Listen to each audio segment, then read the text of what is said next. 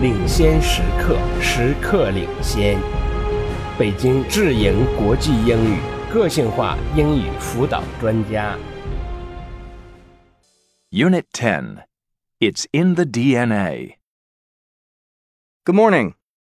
Today, we'll talk about an important topic in biology DNA and DNA testing. Can anybody tell us what DNA stands for? Deoxyribonucleic acid. Right. It's the molecule that carries genetic information in all living cells. Now, first, we'll look at what DNA is and when it was discovered. Then, we'll look at DNA testing and several applications or uses of testing. This is an exciting topic for biologists because the more we learn about DNA, the more we see how science may change our lives from healthcare to our relationships. Okay, what does DNA look like? It looks like two strings, kind of wrapping around each other. Yes, exactly. There's a simple drawing of one in your book.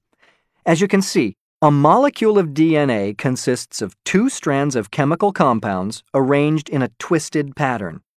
Inside the human cell are chromosomes. The DNA is organized in 23 pairs of chromosomes in the cell. Genes are arranged on the chromosomes, and these carry fundamental genetic information like hair color, eye color, or characteristics that aren't as visible, such as intelligence, and a lot more. Scientists have been studying DNA for a long time.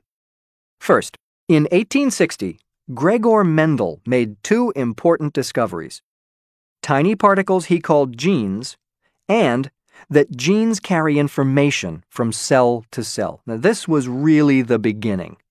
Then, in 1953, J.D. Watson and Francis Crick discovered and described the DNA structure.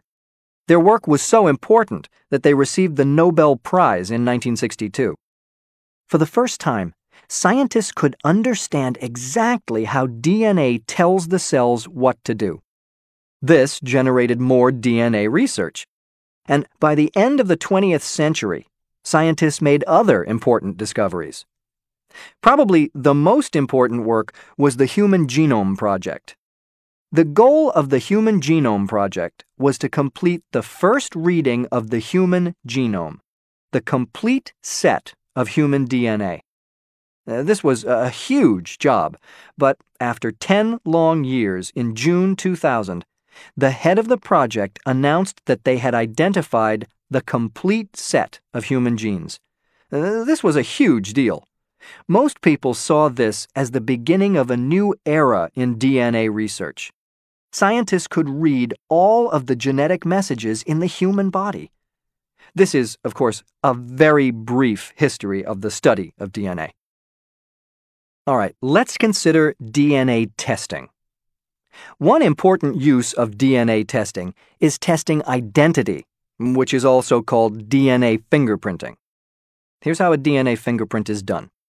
Scientists take a small sample of someone's hair or skin, which contain DNA. Next, they treat the sample with chemicals and make a film, like a small photograph. On this film, there is a visible pattern of black bars. This pattern of black bars is unique for each person. So, a DNA sample from your hair identifies you. It's, it's like your fingerprint. It identifies you and you only. I see a question, Miguel. Does the DNA from hair or skin or blood all look the same? No, not exactly. The DNA from your hair will look like hair DNA, but it will be uniquely your DNA pattern. It's sort of like all noses look like noses, right? But your nose looks like your nose only. Now, I want to look at two applications or uses of DNA testing. First, how it can be used by doctors, and second, how it can be used by the police. Within healthcare, one important use is to identify potential for health problems. Researchers have found some genes linked to specific diseases. For example, Huntington's disease is linked to a defect in chromosome 4, and Alzheimer's disease is linked to a defect in chromosome 19. A genetic link means that doctors know that if someone has defects in these genes, they're more likely to get these health problems. Their potential is increased. Notice I didn't say researchers have found that some gene defects cause specific diseases. There is simply a link. After doctors perform DNA testing, they can then decide the best way to use the information. For example, they may give medication to a patient to prevent a disease from ever starting. Genetic testing can also be used to decide which medicine to give someone. This is called targeted medicine. To me, this is very exciting and promising. There are tiny differences in DNA from person to person. These differences can affect which patients will be helped by a drug and who may be harmed by it. This is a, a tremendous advantage. It saves lives and money. Now, let's look at how DNA testing is used by police. The police can use DNA fingerprints to identify and trace criminals. All they need is a small amount or trace of blood or hair from the crime scene. If the DNA samples from the crime scene and the suspect match, the results, at least in the United States, can be used as evidence in court. So, DNA testing can be used to help put someone in prison. In much the same way, DNA testing can be used to help innocent people in prison.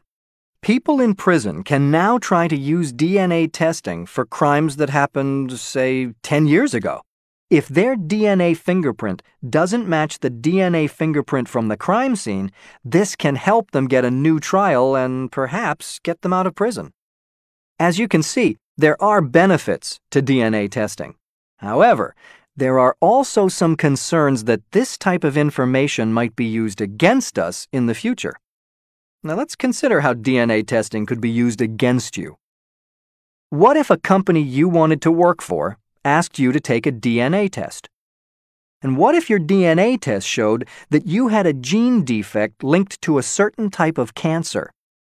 Would the company decide not to hire you? People also worry about health insurance.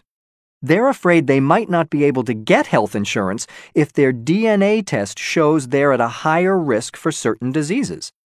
As a result, in the United States, some laws have been passed to protect the privacy of medical records.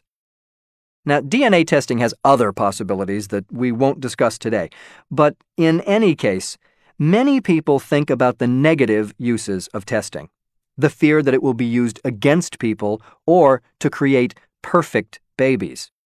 Others think about police being able to trace criminals and possible advances in healthcare. But another way to think about it is that it tells us more about who we are, and that's the goal of biology to understand nature. I guess I'll stop there for today. In the next class, I want to talk in more depth about uses of DNA testing by doctors. Okay, we'll start there next time. That's, uh, that's all for today.